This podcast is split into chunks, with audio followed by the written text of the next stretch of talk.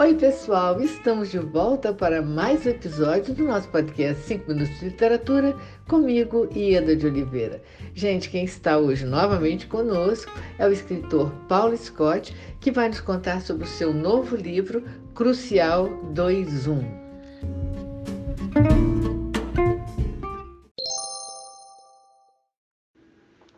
Olá, amigas e amigos do podcast 5 Minutos de Literatura. Aqui é Paulo Scott.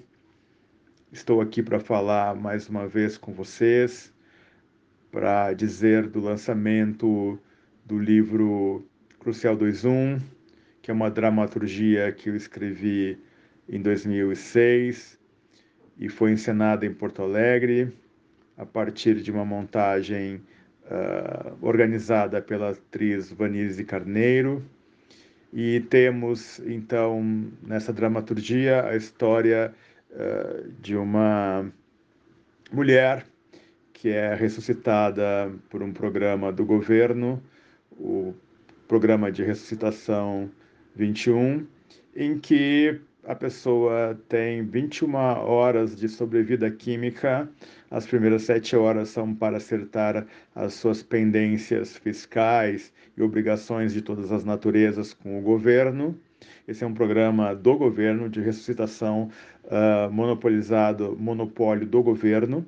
Depois, então, ela que é uma empresária de uma grande empresa que trata da exploração de água, ela tem uh, sete horas para ela mesma e sete horas para seus empregadores.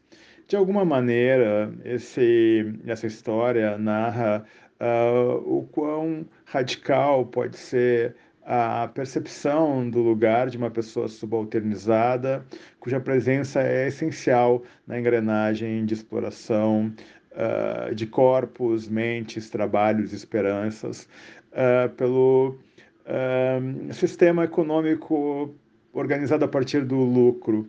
Uh, essa personagem ela atua, ela existe uh, junto com outra que seria o funcionário, o funcionário e a cliente, e no terceiro ato aparece também uma terceira personagem que é o representante da empresa.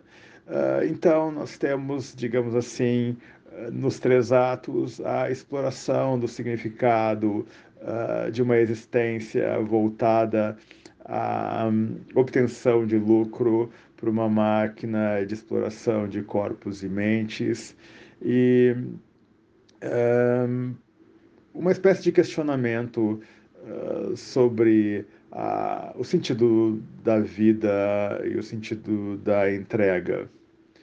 Agradeço a atenção de vocês, espero que gostem da leitura.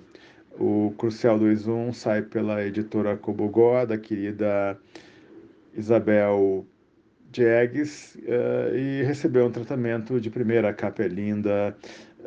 Um, o prefácio é da atriz e diretora Inês Viana, o pós-fácio é da escritora e pesquisadora Verônica Stiger. Enfim, uma alegria uh, ter esse livro circulando, então, pela primeira vez, essa dramaturgia circulando pela primeira vez no Brasil.